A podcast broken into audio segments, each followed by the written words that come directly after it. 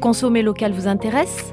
Ce podcast de Sud-Ouest est accompagné par le mouvement hashtag Bordeaux Local, une campagne qui met en avant les acteurs économiques girondins, les établissements, les hommes et femmes qui jouent la carte des produits locaux et des vins de Bordeaux. Aujourd'hui, plus que jamais, l'ensemble des acteurs locaux doivent se soutenir et participer à une économie plus solidaire, responsable et engagée. C'est pourquoi l'interprofession des vins de Bordeaux, l'UMI Gironde et l'Office de tourisme et des congrès de Bordeaux Métropole ont conçu ce mouvement, avec l'adhésion de nombreuses personnalités. Si vous aussi vous êtes hashtag Bordeaux Local, rejoignez-nous en découvrant les établissements qui mettent en avant les produits locaux, en vous inscrivant sur bordeauxlocal.fr et en partageant le hashtag Bordeaux Local.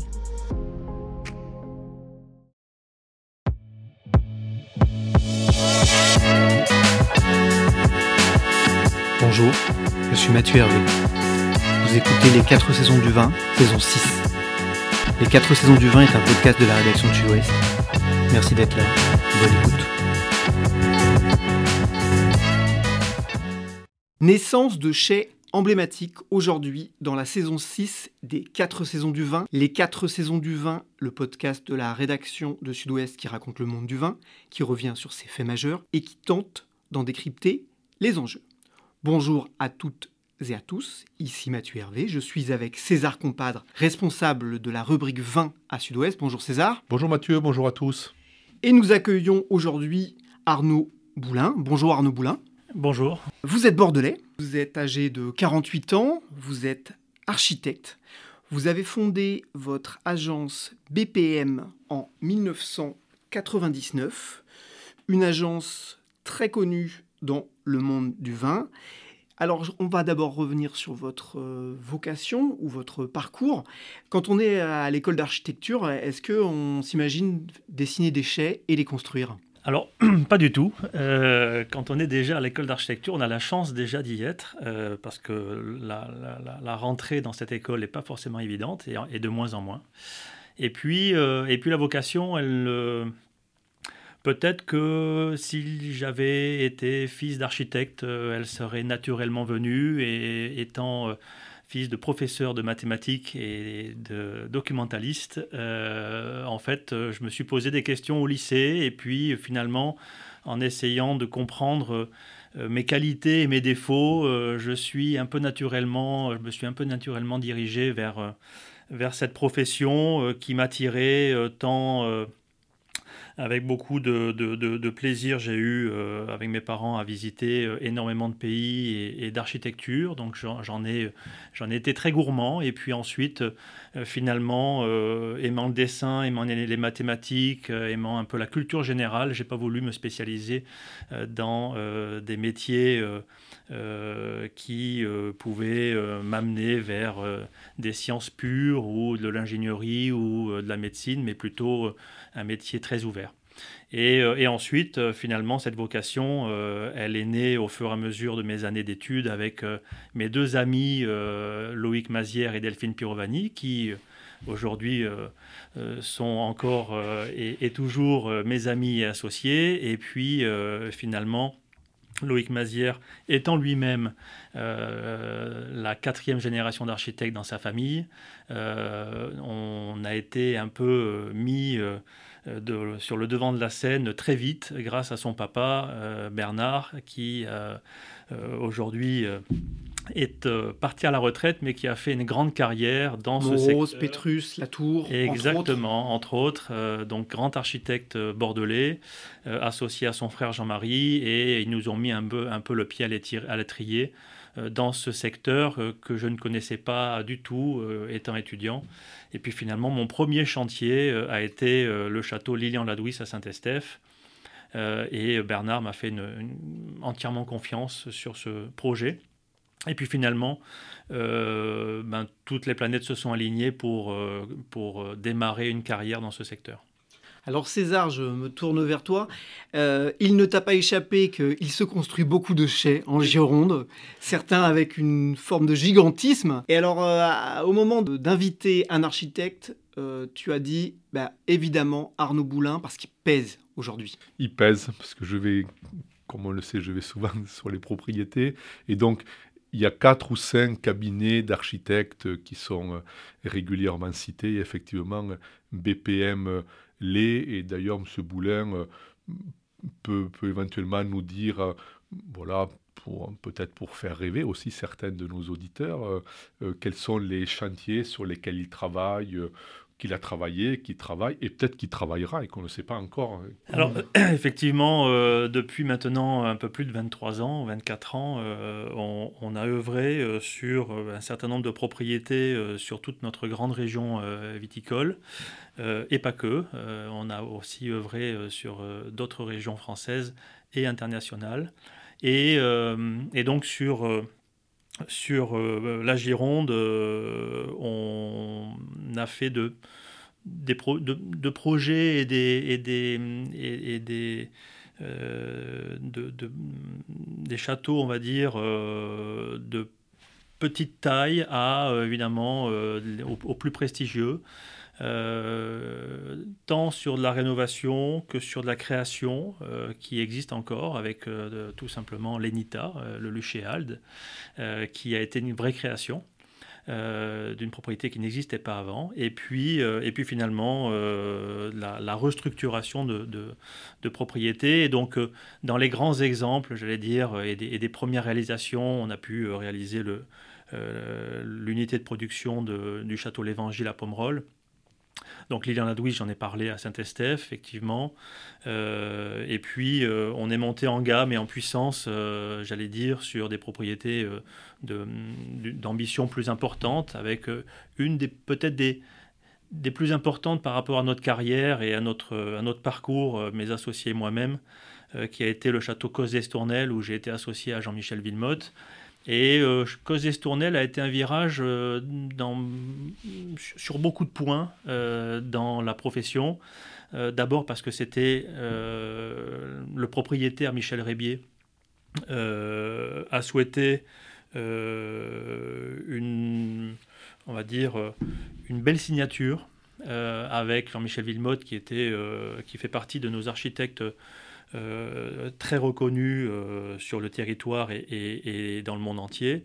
Et finalement, depuis Ricardo Bofill et le chai de Lafitte Rothschild euh, à Pauillac, il n'y avait pas eu de grande signature internationale dans notre belle région. Et finalement, ça a été un virage parce que derrière, il y a eu beaucoup de propriétés qui se sont mis à utiliser les services d'un certain nombre de grandes signatures internationales. Euh, et qui se sont, euh, pour les uns, euh, essayés à faire chais, pour d'autres, confirmés à, être plutôt des architectes qui, avaient déjà réalisé quelques, projets dans ce secteur-là. Et finalement, Cosès Tournelle a été un, virage. Pourquoi aussi? Parce que tout simplement, le propriétaire a souhaité un process extrêmement moderne sur cette propriété et qui a donné l'élan beaucoup de projets euh, sur la modernité de, ces process.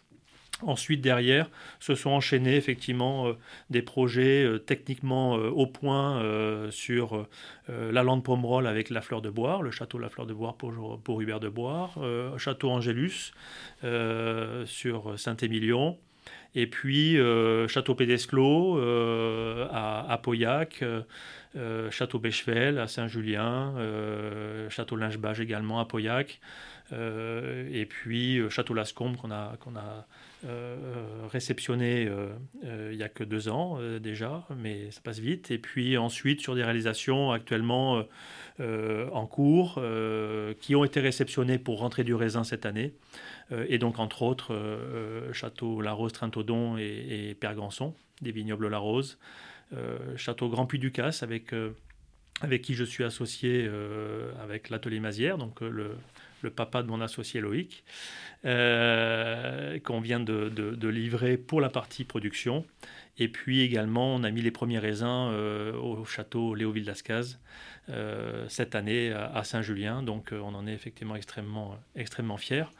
Euh, voilà, voilà un peu les, propriétés, sans oublier évidemment, parce qu'il va m'en vouloir si je l'oublie, euh, Château Larcy-Ducasse et Château Pavie-Maquin et notre ami Nicolas Tiempon, euh, qui m'a fait confiance sur, sur ces deux projets magnifiques sur Saint-Émilion et, qui restent sur, sur un paysage extraordinaire. Et donc voilà, on a cette chance aussi de, côtoyer ces personnalités. On parlait de process, Monsieur Boulin, pour, pour les néophytes quels sont les deux ou trois points techniques auxquels il faut penser ou, qu'on vous demande de mettre en œuvre quand vous, quand vous construisez un chai La gravité, pourquoi on met un chai sous un autre euh, Voilà. Quels sont les deux ou trois principes, principes techniques finalement? Donc, les, Parce que la qualité a beaucoup évolué grâce à, ces mises en œuvre. Effectivement. En fait, euh, mmh. depuis une, une vingtaine d'années, euh, les propriétaires et leurs euh, techniciens euh, demandent déjà à travailler sur le parcellaire. Qu'est-ce que le parcellaire? C'est effectivement une analyse très fine de leur terroir, de leurs parcelles historiquement connues, avec les moyens modernes qu'on a aujourd'hui, pour échographier l'ensemble de leur euh, de leurs parcelles et euh, en retirer des sous-parcelles. Euh, parce qu'une parcelle d'un hectare avant se vinifiait dans une seule cuve et, parce qu'elle était entourée de chemins et qu'elle formait une parcelle et que on n'avait pas les moyens techniques pour savoir si cette parcelle d'un hectare il y avait un tiers de extrêmement bon, la moitié de très bon et, euh, et le reste de un peu moins bon, mais toujours très bon, puisque les terroirs euh, girondins, on a cette chance d'avoir de très jolis terroirs. Et donc finalement, ça fait trois cuves au lieu d'une. Donc déjà, on donc il faut plus de cuves et des cuves plus petites. C'est de la vinification parcellaire. Exactement. Et donc on rentre vraiment dans une précision, une précision déjà depuis la parcelle et qui doit absolument être divisée. Euh, ces parcelles doivent être divisées dans des cuves associées à chaque allotissement, à chaque euh, pour euh, être encore plus dans la dentelle, j'allais dire. On est vraiment aujourd'hui la recherche de, de nos vignerons et et des, équipes techniques, c'est euh, d'être de plus en plus précis. Euh, donc ça veut dire effectivement des capacités de cuverie plus petites. Et, donc, plus de place. D'accord.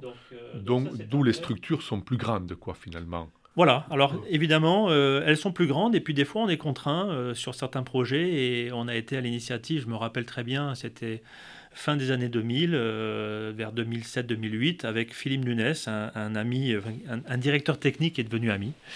Euh, on, euh, avait cette contrainte que nous imposait Hubert de Boire de, de, multiplier par deux le nombre de cuves, mais sauf que la boîte, la surface de la boîte ne change pas. On, était vraiment dans de la restructuration, mais on ne voulait pas faire d'extension. Euh, pour une question aussi de budget, parce qu'à un moment donné, tout est lié. Hein, c'est très important aussi de se le rappeler, euh, que les propriétés, les grands crus ont de l'argent, mais à la fois, euh, il y a des contraintes urbaines, des contraintes réglementaires, et également des contraintes budgétaires. Et donc, dans cet écrin existant, nous devions doubler les cuves, et ce qui fait qu'on a eu l'idée de les suspendre de les suspendre sur un plancher de béton euh, évidemment, quand on suspend des cuves et qu'on passe sous ces cuves, euh, il n'y a plus d'allées, et donc on met évidemment deux fois plus de cuves. Donc, euh, ça veut dire que, pour répondre à votre question, quand un, propriétaire a des exigences, qu'une direction technique veut aller vers des objectifs qu'on s'est donnés, finalement, nous essayons d'imaginer euh, un process associé à leurs objectifs et aux enjeux.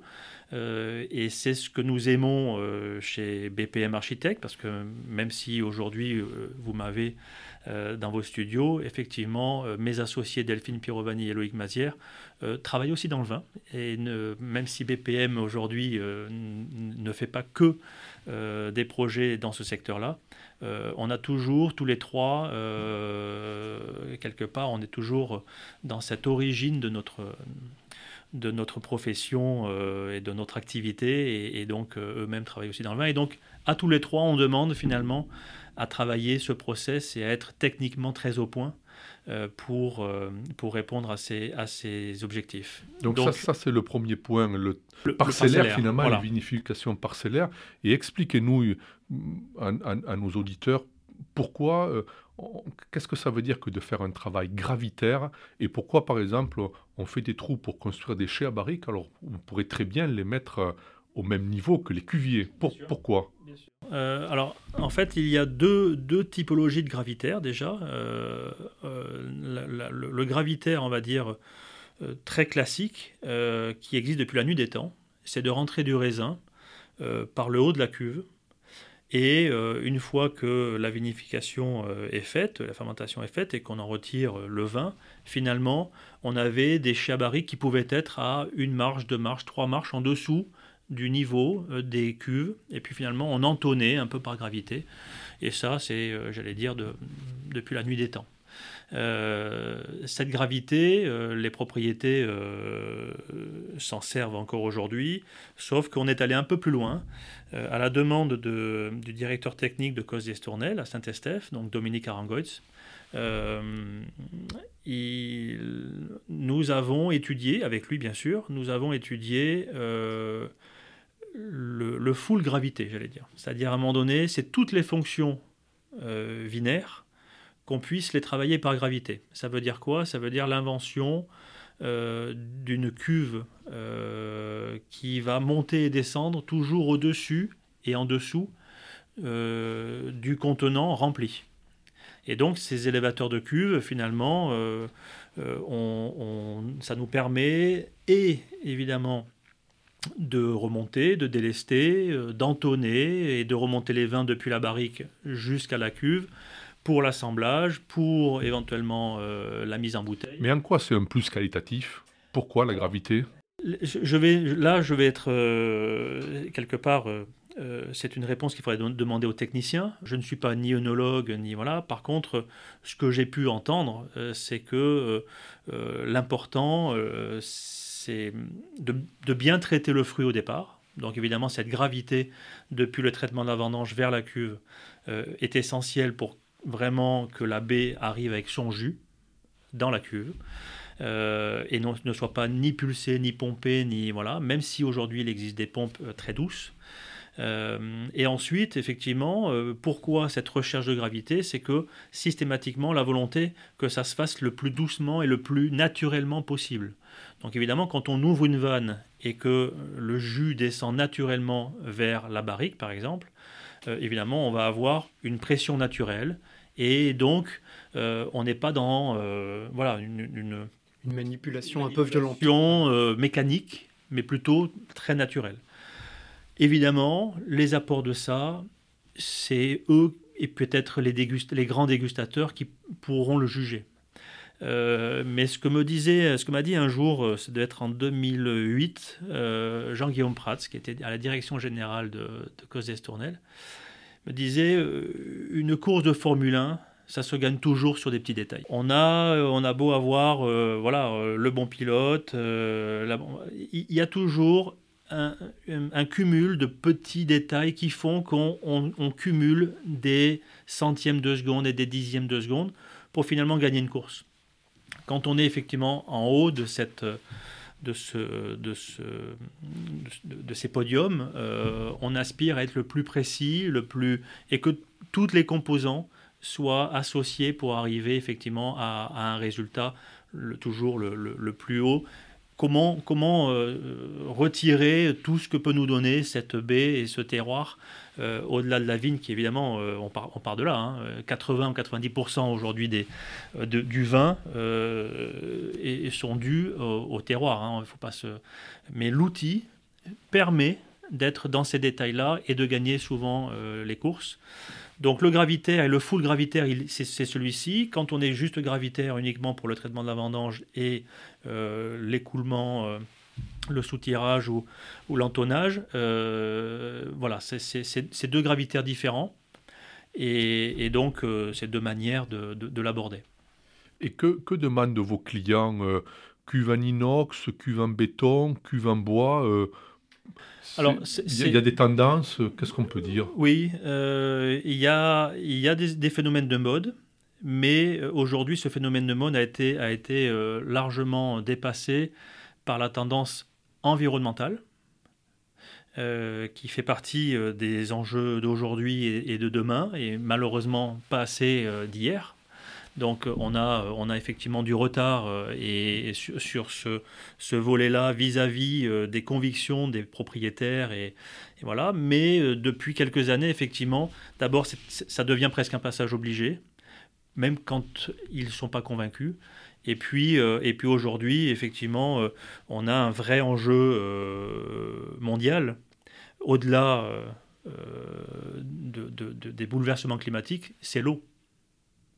Et donc le choix des cuves, il est aussi en fonction de, euh, ben de ces enjeux environnementaux. une cuve inox se nettoie beaucoup, avec, beaucoup moins d'eau qu'une cuve bois, par exemple. Par contre, il est possible d'avoir quelques cuves bois parce que à un moment donné, on a aussi besoin d'aller chercher des tanins, d'aller chercher euh, euh, une, une, qualité euh, de contenant qui, qui donnera ce qu'on va chercher dans le vin. Donc on ne peut pas se dire je, ne fais qu'un choix. voilà. Mais par exemple, faire une cuverie, faire linge-bage avec 90 cuves que en bois, euh, ça aurait été effectivement une, hérésie environnementale par rapport à l'eau que ça impliquerait pour tout nettoyer. Elles sont à l'inox. Exactement. Donc, donc, donc c'est vrai que c'est très important et donc ce choix-là, il revient bien évidemment systématiquement aux propriétaires et aux techniciens de son, de, de, de son équipe, euh, puisque c'est eux qui font le vin. Et l'architecte, moi je pars du principe en tout cas, que euh, l'architecte n'a pas à, donner son avis sur le, contenant.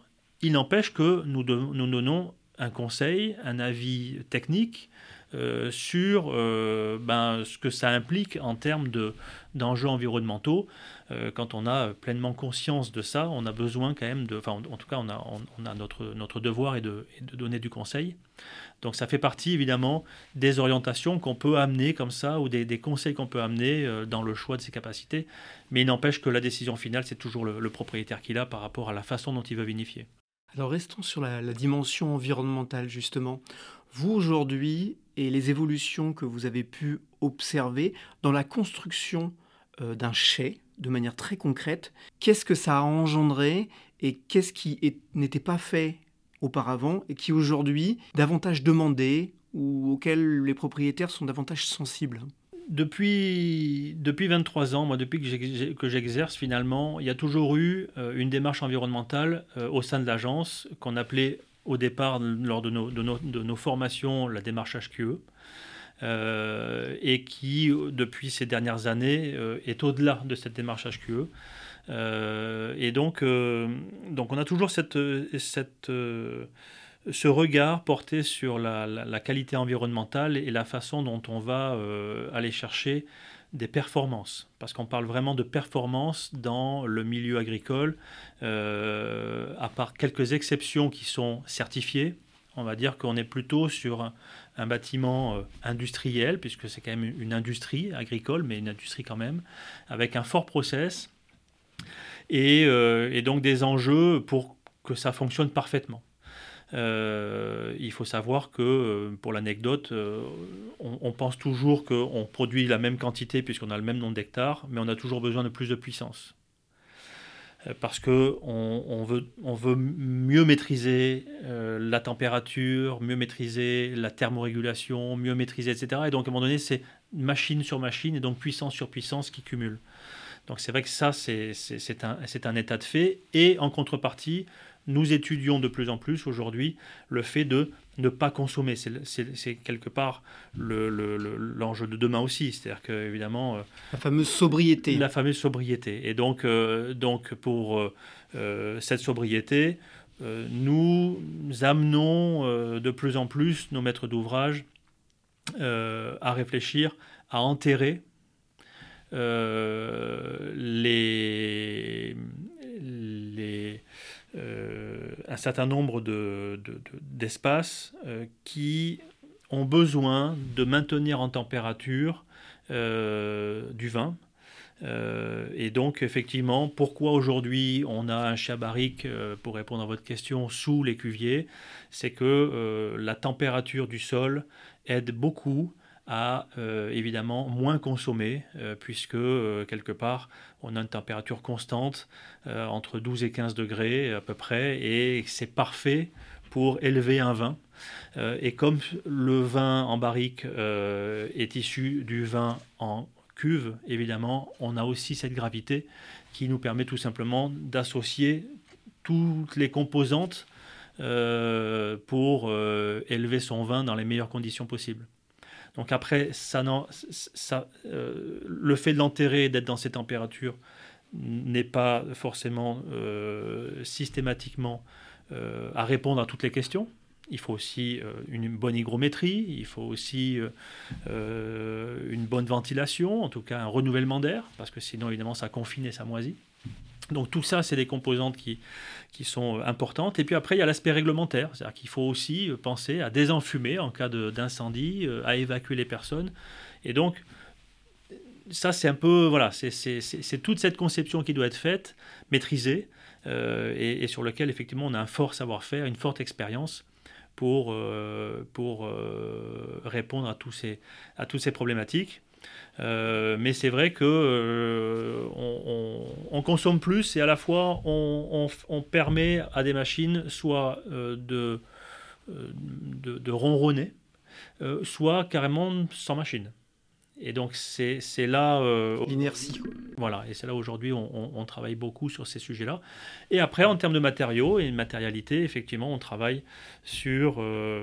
Euh, des bétons décarbonés, on travaille sur euh, euh, des matériaux à, faible impact carbone, donc plutôt locaux dans notre département. Et, et puis on travaille sur le photovoltaïque, comme par exemple au château La Rose-Trintodon où on a une, grande partie de la couverture en panneaux photovoltaïques et on arrivera euh, à sans doute euh, produire jusqu'à 70% de notre consommation. Euh, donc c'est là aussi un, gros investissement pour essayer de, de, de, consommer ce qu'on produit.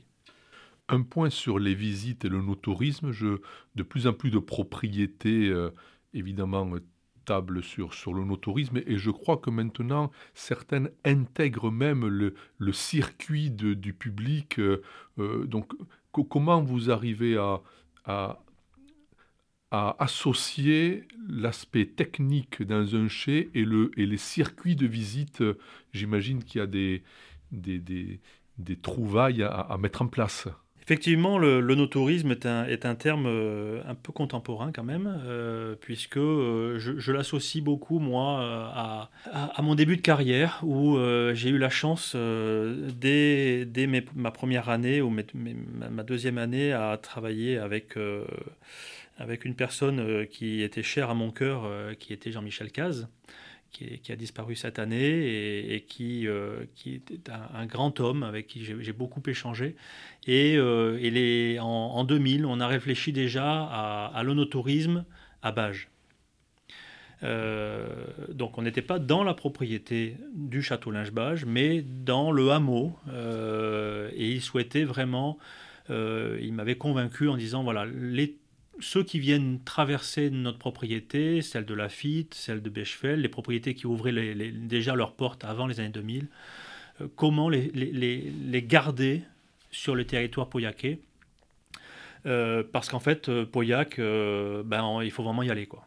C'est une destination où on, revient sur Bordeaux. et C'est beau, mais c'est loin. C'est beau, mais c'est loin. C'est pas comme à Saint-Émilion où c'est beau et c'est moins loin.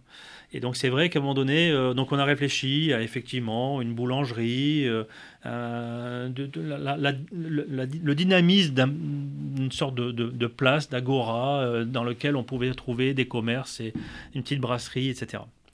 et cet onotourisme, en fait, il, s'est de suite orienté vers la façon dont on allait traverser les propriétés. et donc, effectivement, plus on avançait dans ces années 2000 et plus les propriétés se restructuraient, mais de manière euh, bien plus importante que dans les années 80 où on s'occupait principalement que de l'outil. Euh, et, ces années 2000, on, a bien vu, et puis même la mondialisation et, le fait de faire du vin dans tous les pays du monde, à un moment donné, on a changé la, manière de boire, on a changé la manière de consommer, on a, changer. Et, les, clients, aujourd'hui, viennent voir ceux qui produisent, alors qu'avant, ils se déplaçaient très peu.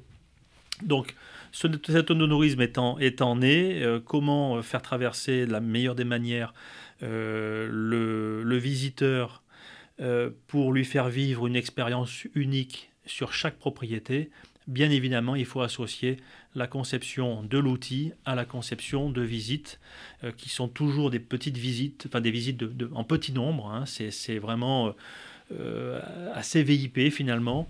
Euh, et puis ensuite, c'est une question aussi de sécurité, c'est-à-dire qu'il y a toujours un guide de la propriété qui accompagne un petit groupe de 10, 12, 15 personnes. Et à partir de là, effectivement, on, estime qu'il n'y a pas de danger, que tout le monde est sous contrôle du guide euh, pour traverser des installations qui se veulent quand même très techniques et à la fois très belles, puisque les grandes propriétés, mais aussi euh, quelques modestes euh, qui, euh, avec qui on a travaillé et quand on est un peu malin sur la matérialité, sur les teintes, sur l'ambiance qu'on veut donner, finalement, il n'y a pas non plus besoin de mettre énormément d'argent pour faire visiter une installation, mais à un moment donné, c'est se sentir bien, sentir qu'on fait du vin et à la fois que le vin et le il est travaillé de la meilleure des manières. Euh, et il y a une dimension esthétique finalement dans votre travail. Très oui, c'est une dimension esthétique, une dimension euh, parce que parce qu'aujourd'hui euh, on,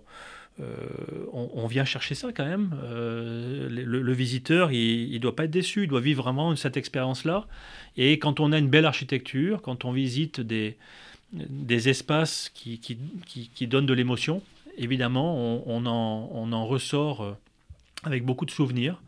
Euh, on a envie d'en parler, on a envie d'acheter. Euh, pour ramener des souvenirs chez soi et puis, pouvoir déguster entre amis, évidemment, le, produit fini. donc il y a une vraie dimension esthétique. Mais il ne faut pas oublier que quand on vient chercher Arnaud Boulin, quand on vient travailler avec BPM Architecte, l'aspect esthétique passe toujours après l'aspect technique. Euh, on fait du vin d'abord. Euh, avant euh, de penser à la façon dont on va traverser les espaces. C'est-à-dire que l'outil, la fonctionnalité, l'ergonomie de travail, le process en lui-même doit être vraiment le, cœur de notre conception. Et puis finalement, l'architecture est au service de ce process. C'est vraiment très, très important.